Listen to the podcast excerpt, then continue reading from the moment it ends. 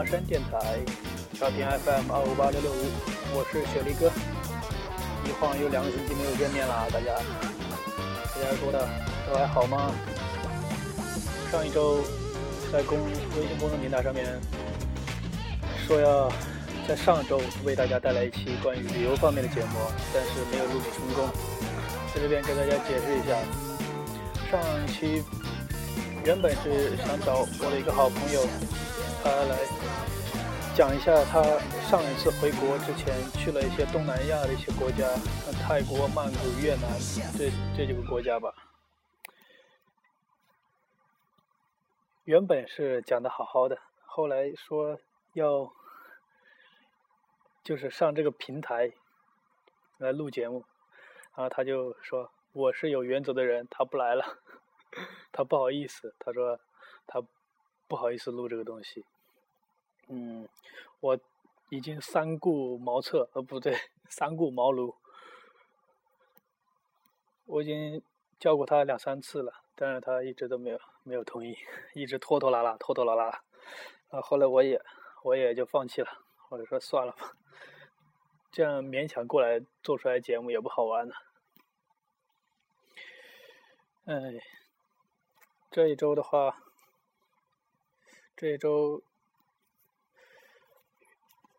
嗯，原本是想找那个宋子君同学的话一起过来录的，是从是昨天订的房间，是在图书馆，嗯，但是昨天发了几条微信，他也没有回复，最后他回复我的时候，他跟我说他已经在了上海，呃，在了香港了，已经到了香港。哦，我还以为他下个星期走，所以说昨所以说那个昨天 节目也没有录成功啊，呃，好打击我呀，打击我的自信心。呃，给大家聊一聊最近这些主播都在忙什么吧。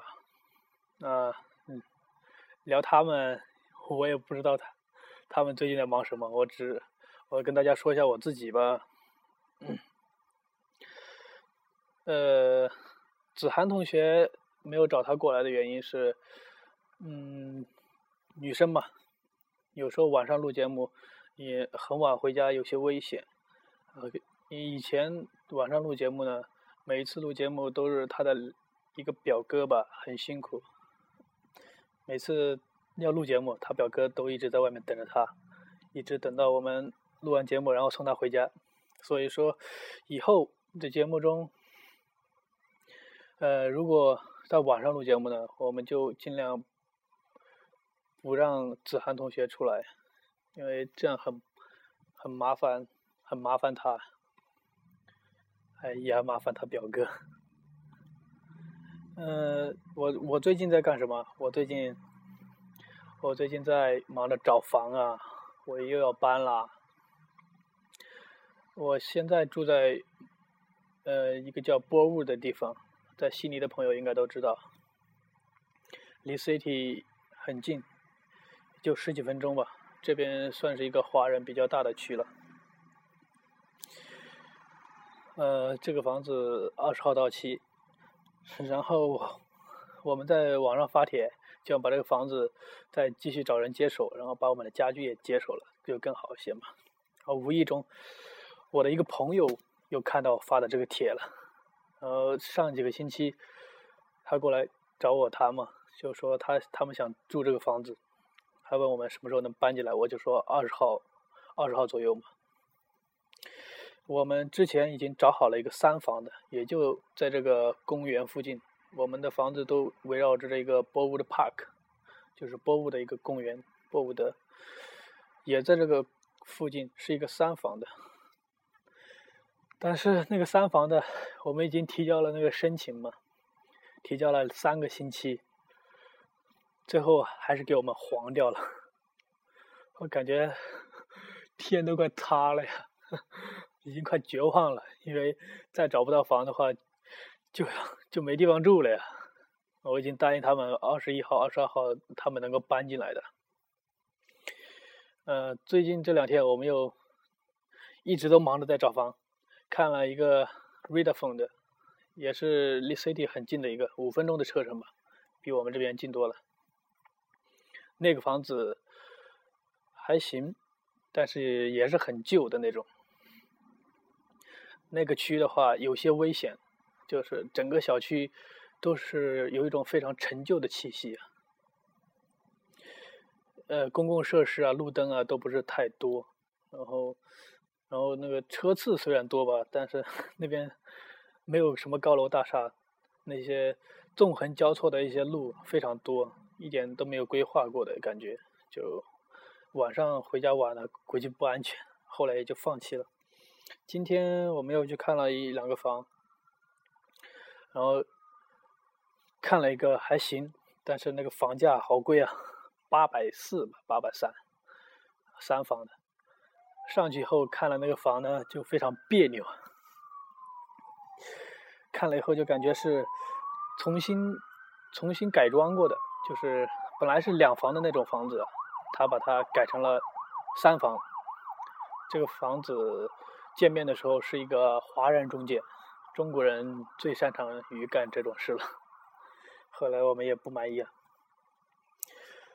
呃，今天就去找我们自己的那个中介，他也是个鬼佬嘛，他名字叫 David，呃，是一个中年的男人，挺个大肚子，然后红红的鼻子，人还挺和蔼的，每次什么租房的事情都去找他，这次去找他就是说我们的朋友想继续租我们现在住的房子，去跟他说一下，想让他不用再继续发广告招租了。然后他很高兴嘛，然后问我们为什么要搬走。我们说，我们现在想三个人住，呃，两个房间有点小。然后，然后他就告诉我们一个信息，他说我这边过两天有一个三房的人要搬走。然后我问地址在哪里，然后他跟我说了。哦，那那一栋楼还是非常新的楼。嗯，我问他建起来多久，他说五年，还行。还行的那个那个楼就在波物的一个呃图书馆对面，还挺新的一个房子吧。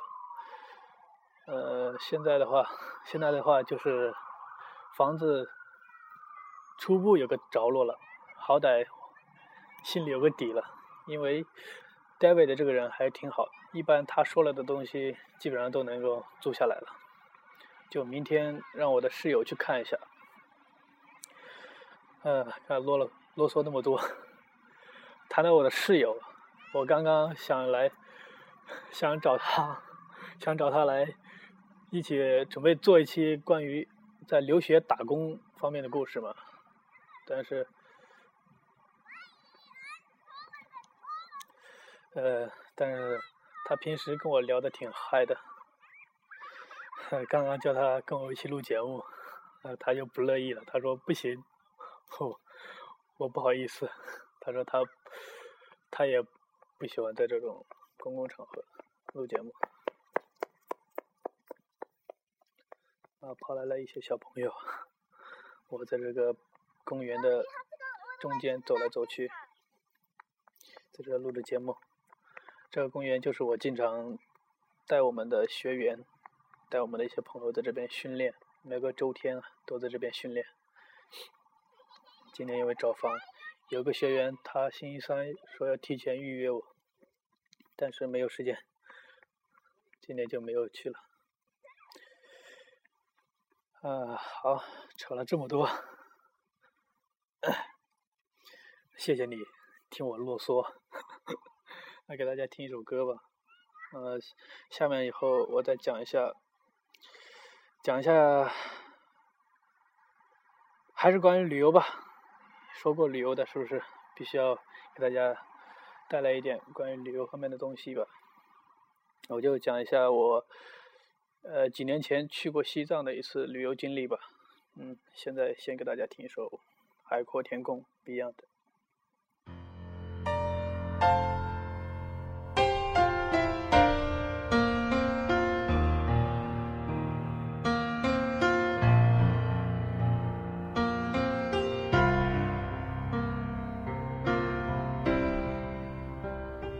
今天我寒夜里看雪飘过，怀着冷却了的心窝飘远方。风雨里追赶，雾里分不清影踪。天空海阔，你与我可会变？多少次，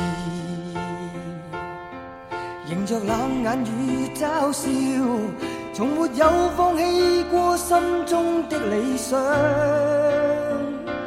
一刹那，仿佛若有所失的感觉，不知不觉已变淡，心里爱。原谅我这一生不羁放纵爱自由，也会怕有一天会跌倒。No，背弃了理想，谁人都可以，哪会怕有一天千里共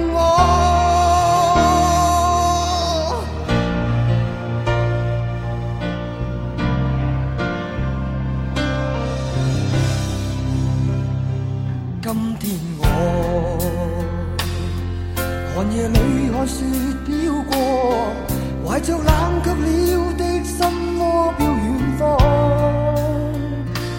风雨里追赶，雾里分不清影踪。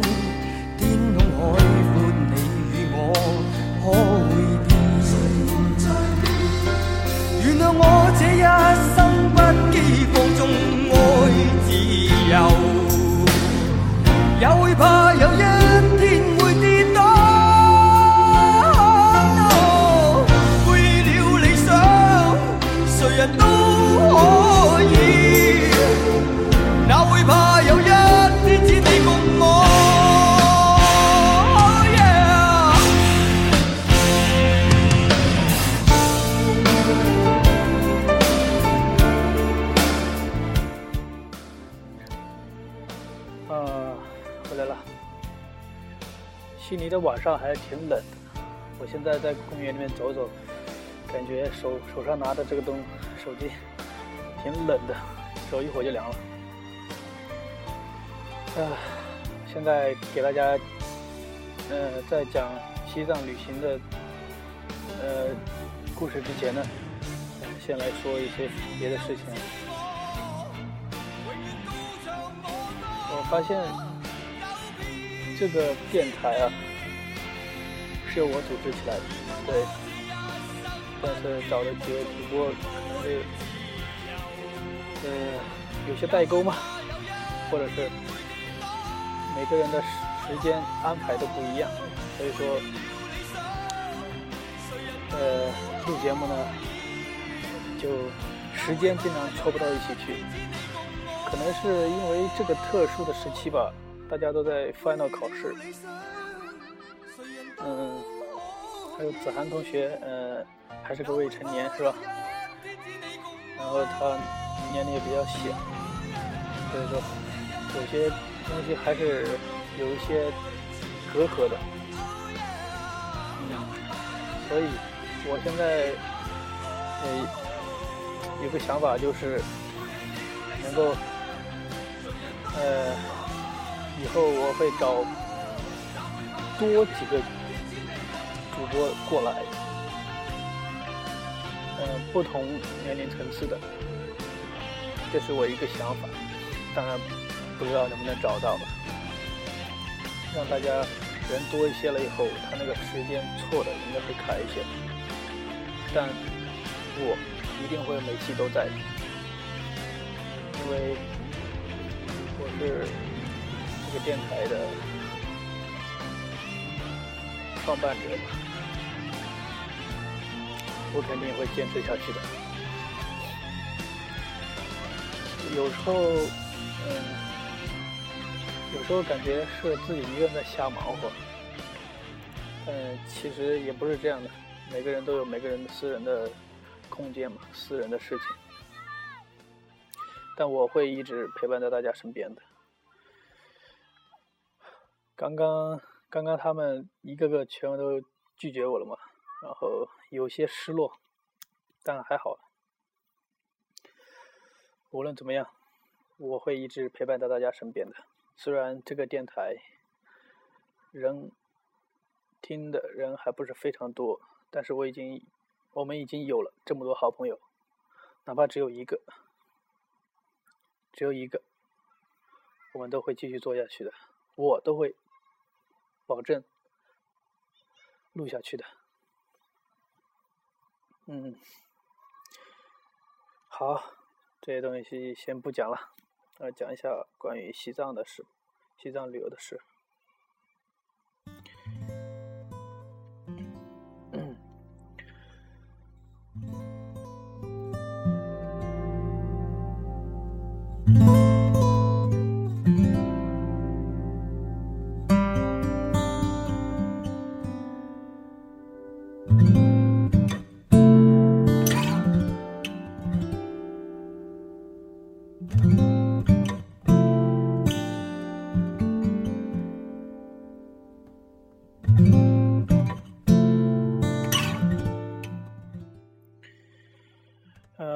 记得我第一次去西藏是我零八年，零八年的时候第一次去西藏，因为西藏对于我来说并不陌生啊，因为我的父母都是在西藏那边做生意的，所以从小接触的一些关于西藏的一些文化历史。一些故事，都并不少见的。有时候会看到一些图册嘛，他们从西藏带回来的一些特产啊，还有什么藏红花呀、牛肉啊、风干肉啊、奶渣呀等等一些西藏的一些特产。牦牛肉，对我最喜欢吃的。所以说，西藏对我来说也算是第二个家乡了。老爸老妈已经在那边生活了将近十几年了吧。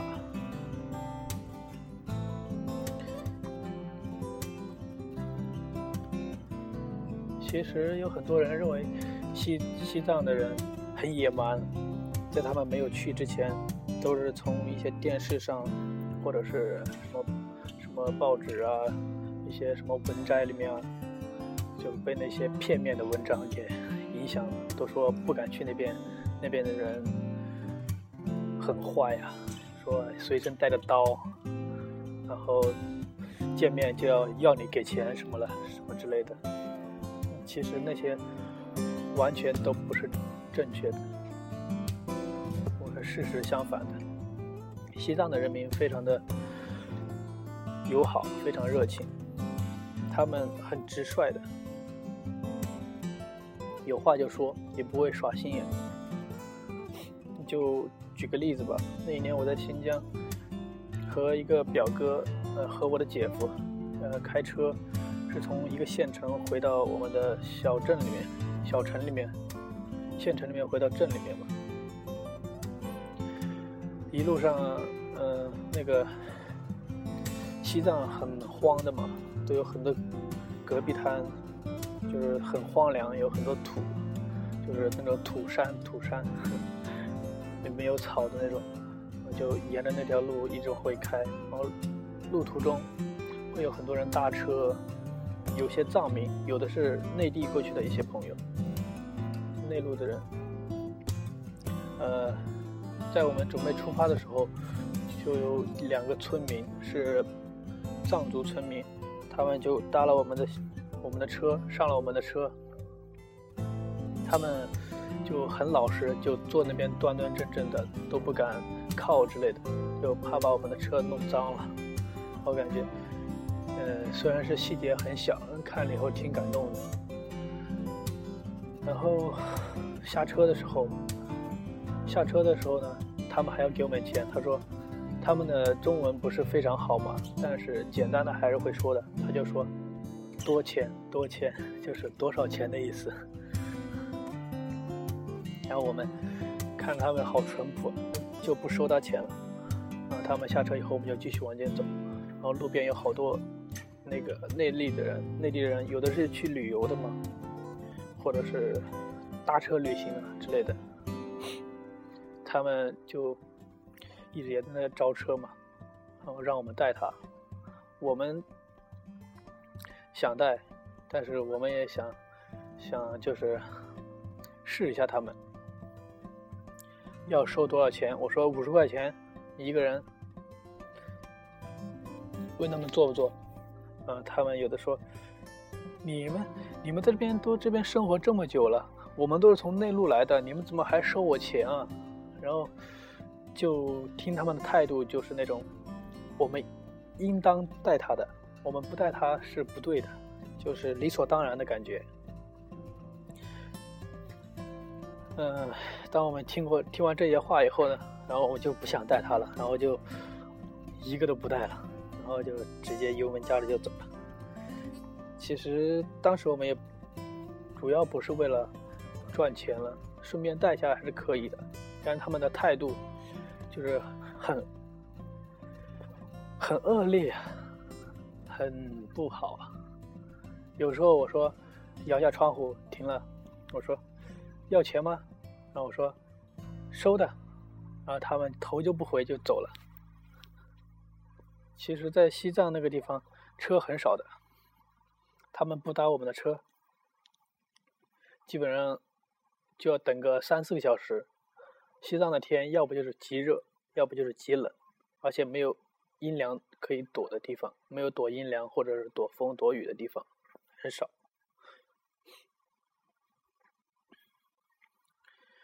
我们上次是从我们上次第一次去拉萨。还算是非常好的。我爸那时候开着家里的越越野车嘛，嗯，西藏的路不跑越野车是不行的。我在后备箱里面都放了两个氧气罐，怕我们呃下机以后会不适应，然后晕晕厥之类的。嗯，当时我年龄不太大，才十几岁。嗯。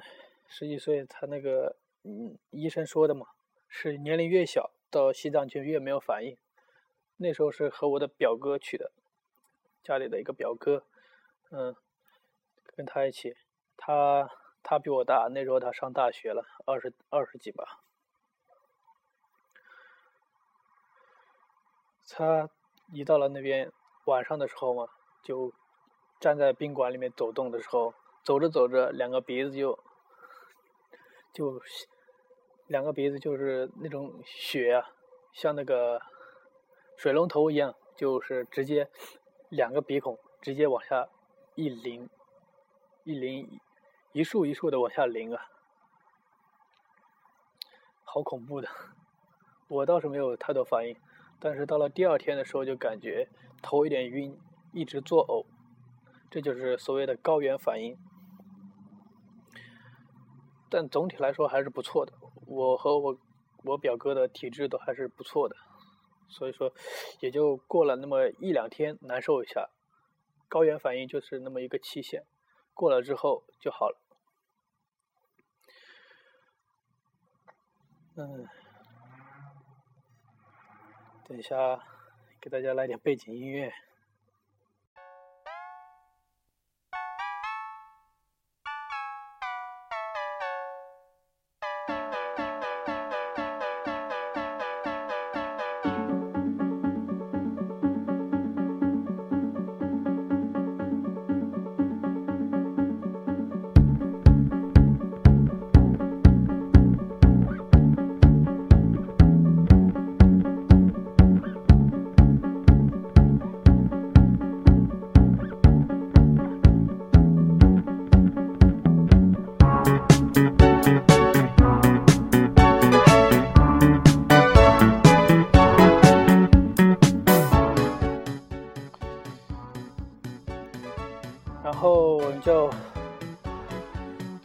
拉萨嘛，那时候在拉萨，拉萨我们待了大概有，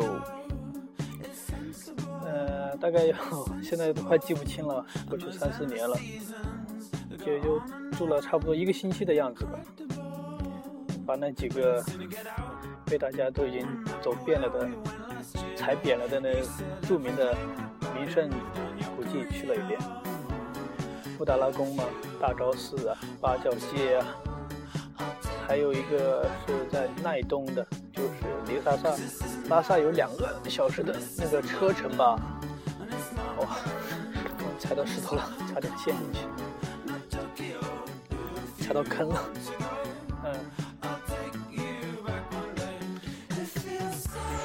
奈东那边有有一些朋友是在那边开宾馆，偷偷到那边。那年还真巧了，第一次进西藏，然后我那年的生日是在那边过的，我记得非常清楚。那时候十几岁，个子很矮，那时候穿的也很土啊，还戴个眼镜，说近视了。呃，大家给我过生日，很大一个桌子，然后还有人给我送花。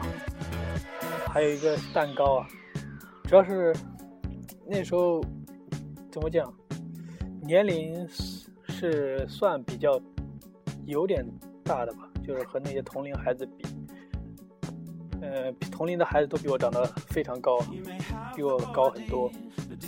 我当时看的就像个初中生一样，不是小学生那种感觉。所以那时候我看那个照片就非常呆，包着那个花，然后戴了个眼镜，一直看着桌子，不敢看那个桌子上面的人。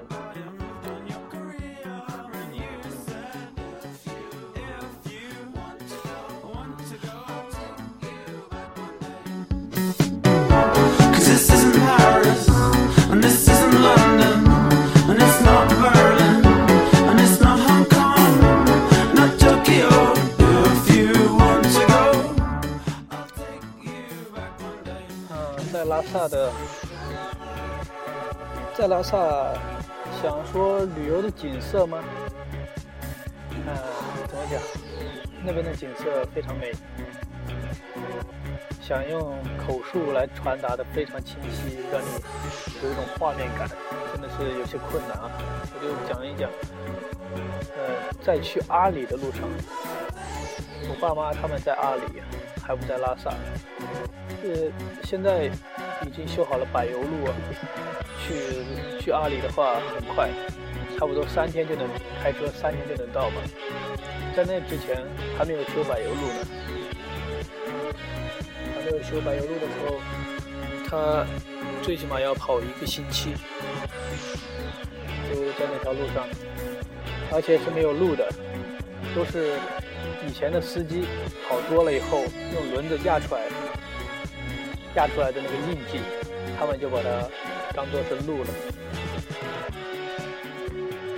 呃，很多很多在这个途中啊，有很多司机，有时候是晚上，他看不清，一不小心就跑错了那个轮毂的，就那个车轮轨、车轮的那个印、车轮印就跑错了，看错了，就跑到山。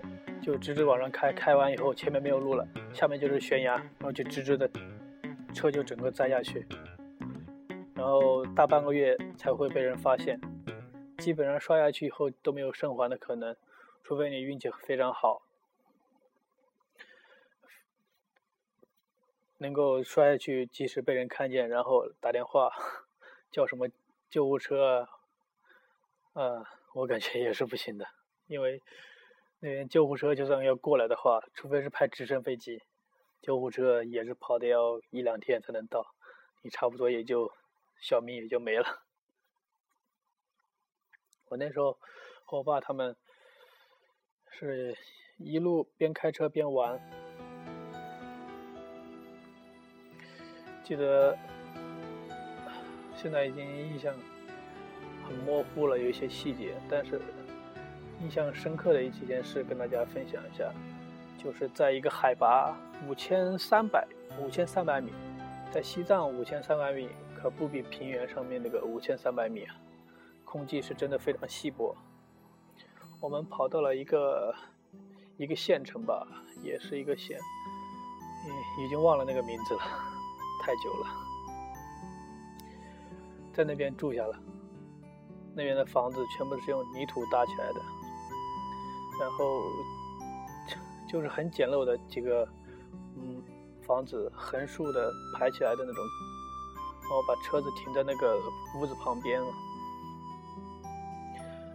那时候老爸他们开车都是算时间的，今天几点走，明天几点走，因为如果走晚了的话，要不就会下雪，要不就会是雾非常重，他在赶在起雾之前走，才能走到一些路比较好的地方。有些地方一旦起雾了，或者是下雪了，那个路非常难走，而且非常危险。那时候我们就进了房子，那是五千三百米，五千三百米，再次强调，我们是有睡袋嘛？那个西藏那 那种地方你们也懂的，就是被子非常臭，它不可能每个人洗睡完之后再给你洗一下，基本上都是重复利用，用多少次也不知道，味道非常大。呃，我爸他自己倒是带了个睡袋，我和我表哥就一人就顾不了那么多了，因为那时候天非常冷啊，而且海拔又那么高，就雪上加霜了，就就睡下去了呗。那时候第一次到那么高的地方，嗯，头还是有些晕的，还好老爸带了那个氧气瓶，就鼻子实在难受，呼吸不过来，感觉头晕的时候就吸两口。吸两口氧气，我爸就已经习惯了那种生活嘛。他第一次看到我们上去，然后去了这么高的山啊，感觉还挺坚强的。嗯，就脸上有一种很很得意的感觉吧，因为他想，他就很愉快就钻进了那个睡袋，然后就望着我们说：“赶快睡啊，明天早上要早起赶路呢。”洗完了以后就走不了了。那我们，呃，屋子里面，屋子里面如果不烧火的话，是会很很冷的。嗯，知道他们都是烧的是什么吗？肯定不是柴火，他们烧的是那个羊粪，就是在太阳底下已经晒干了那个羊粪，就塞在那个火炉里面去烧。烧完以后，也没有那种非常臭的，就是粪便的那种味道。就感觉很天然，呃，也没有什么太多味道，就是有那种山，有有羊的那种山山的味道，对，这是我印象最深刻的。然后第二天早上就醒了，呃，还是不算是醒的吧，应该是被我老爸给敲醒的，哪里会醒得了？啊，醒来之后就抓起氧气罐。猛吸几口氧气，然后就抖擞多了，然后就立马又跳上，跳上，跳上车嘛，就老爸又发动了那个车子，呃，那时候有一点点雾了，加上那个昏黄的那个车灯，感觉感觉非常好啊，就感觉有一种在途中的感觉。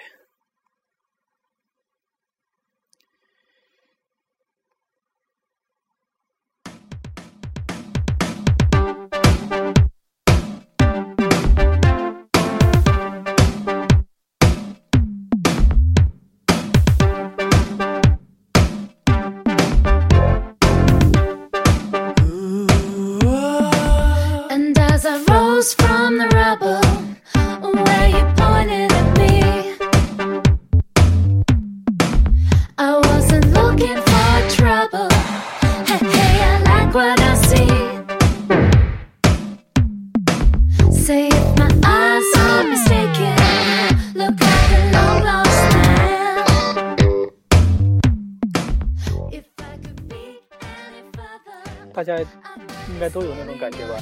就平时在赶路的时候，在深夜，嗯，深夜的时候，突然司机发动了那个车，然后车灯往前往前直射过去，然后映着那个蒙蒙的细雾，就是那种特别有旅途中的那种舒畅吧，感觉自己就快要到达自己想去的地方了。就心里感觉会很舒服，再加上那时候我是要赶去阿里见我的父母，见我的老妈，还有我的姐姐，所以说当时那个心情就更激动了，就当时还是想睡觉，但是就硬撑着坐在副驾驶上面，把把眼睛睁大着，然后就愉快的出发了。还有在路旅途中一件事，就是你在去阿里的路上。能够经历一年的四季，这句话什么意思呢？就是，呃，假如你开着车，你开着开着啊，发现这一片地方全部都有有水的，然后草地都很青，这就说明你到了低原，就是低海拔的地方。然后你又走一段路以后，你会发现，发现呃已经有那种下雨了，雨下的很大。然后四周都是很荒凉，这就像到了秋天的雨季了。再走一段的话，你可能会会遇到，就整个太阳非常大，就很晒的那种感觉，就丝毫感觉不到那时候是是夏天啊，或者是冬天。再也再走一走呢，可能又会遇到，就是四周你。看见的山头全部都是雪白雪白的，然后你你开着开着，本来路上还是挺干净的，然后一会儿就飘起了雪花，然后越往前走越飘越大，越飘越大，就一下子能够经能够像经历四季的那种感觉，挺有趣的这个现象，这也是我印象最深刻的。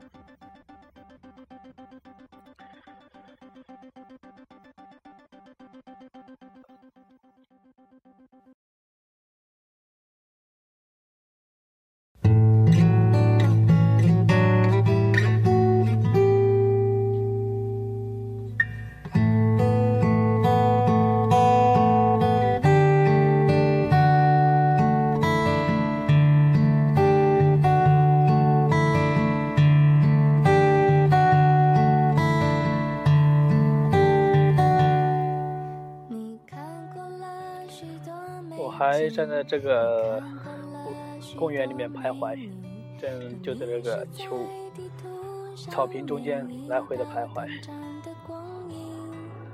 澳洲的天空还是非常蓝的，不，现在不蓝，就是非常的干净，星星看得很清楚，远处的几个投射灯很亮，照的整个这个运动场一点都不。黑暗。现在有飞机飞过，你们能听得见吗？什么场合我曾让你动心，说不出离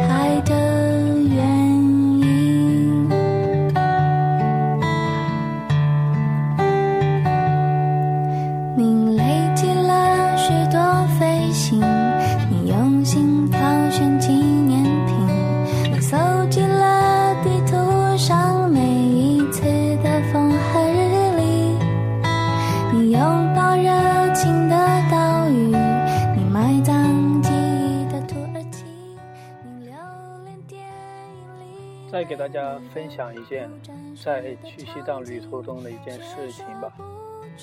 刚刚又想起来了，就开着开着车嘛，不是不是到每个地方它都会有有那种旅店，或者是有给你住的地方的。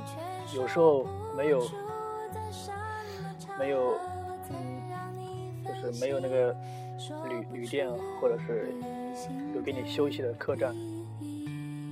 就只能在车里面，车里面的话，就就就没有在像那种宾馆啊躺下来那么舒服的。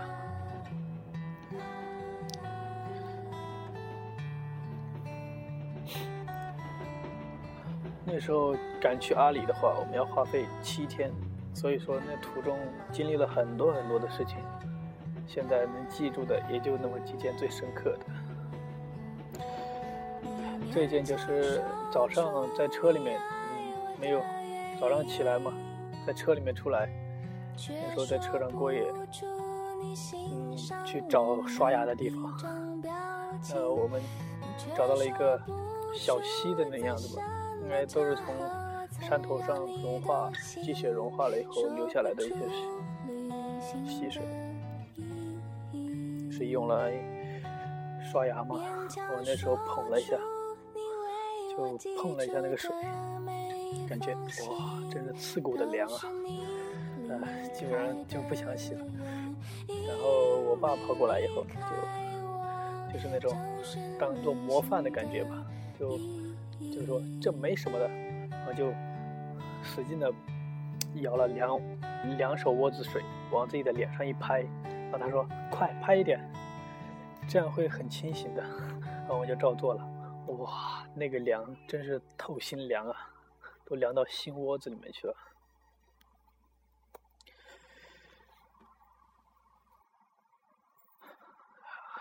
当那个水放到你的牙齿，就是进入你的嘴巴的时候，你感觉自己的牙齿已经整个就没感觉了，像是掉了一样，太冷了。那个水虽然那么冷，但还是零度，但在海拔。海拔高的地方会感觉那个水真的像零下的一样，又没有音乐了，悲催啊！再来一首。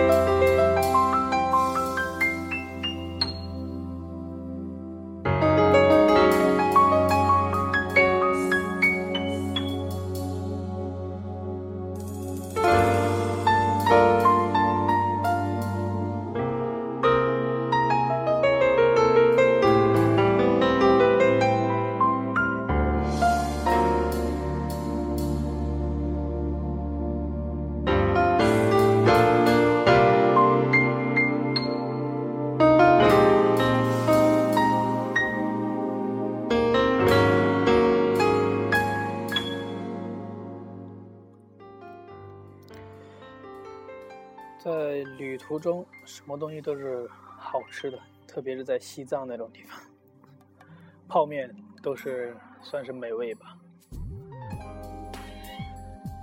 有时在那个途中跑上一两天，都一直都是会隔，一直都是隔壁荒无人烟的。有时能看见几只藏羚羊，有时能看见一些牦牛在。山上喝着那个雪水吧，然后突然到了一个小镇子、小县，就那么几几十座房子吧，也算是一个县。西藏地广人稀，大家也知道。然后看见一些小商店，啊，就感觉啊，终于可以吃点热乎的东西了。我就回去泡一碗泡面，那泡面真是天价呀！呃，你们猜一下是多少钱？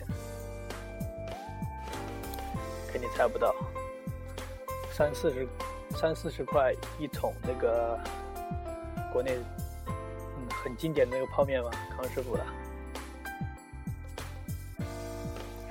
然后再就上几根火腿肠，或者是那个牧民人家呃热很热情的，有时候会免费送你一些。就是风干的牛肉，那些牛肉是被他们割下来以后，放在太阳下面晒的，晒干，还有一些奶渣，或者是羊奶给你喝。虽然有点吃不惯，但还是心里挺暖的。前几天我还看看见我爸发的照片，他他那天是过端午节吧，他他发他下县城。下县人就在路上，也是一个小商店，然后泡一碗泡面，然后吃着那个风干的牛肉。他说，这是特别的一次端午节。你没有吃到粽子，我也是。天很冷啊。手都快冻掉了。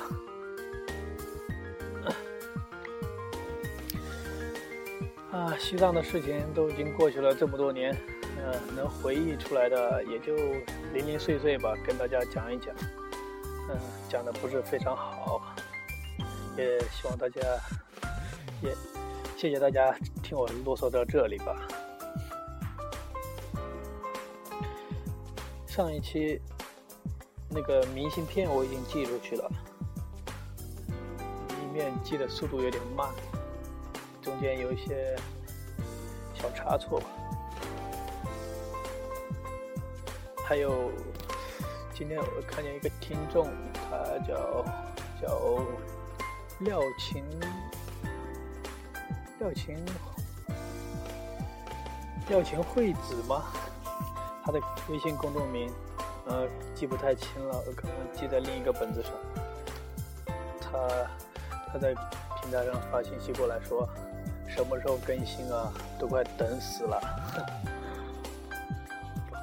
我我已经回复他了，所以说今晚我就没人跟我录，我就自己过来录了。有了这一次呢，我就不会慌了，我就会做两手准备。没人跟我录，我就自己过来录。希望大家不要。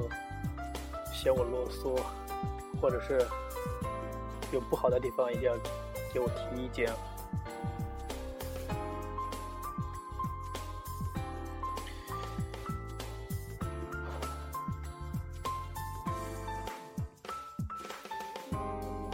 不知不觉已经快一年多，快两年了吧，没有回家了。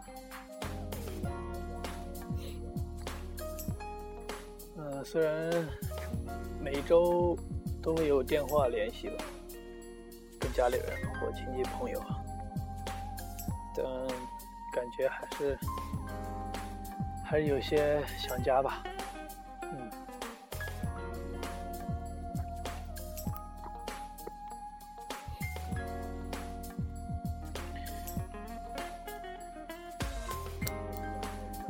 大家啰嗦一下吧。说一下我们这个悉尼华声电台，悉尼华声电台的波段号是二五八六六五，微信公众平台是 Sydney Voice S Y D N E Y V O I C E，还有还有另一个就是微博了，悉尼华声，打一下就能找到。大家尽量可以关注微信公众平台吧，我每期节目更新会发送一下，还有一些好的文章啊，或者是我看见什么好的东西了，都会跟大家分享。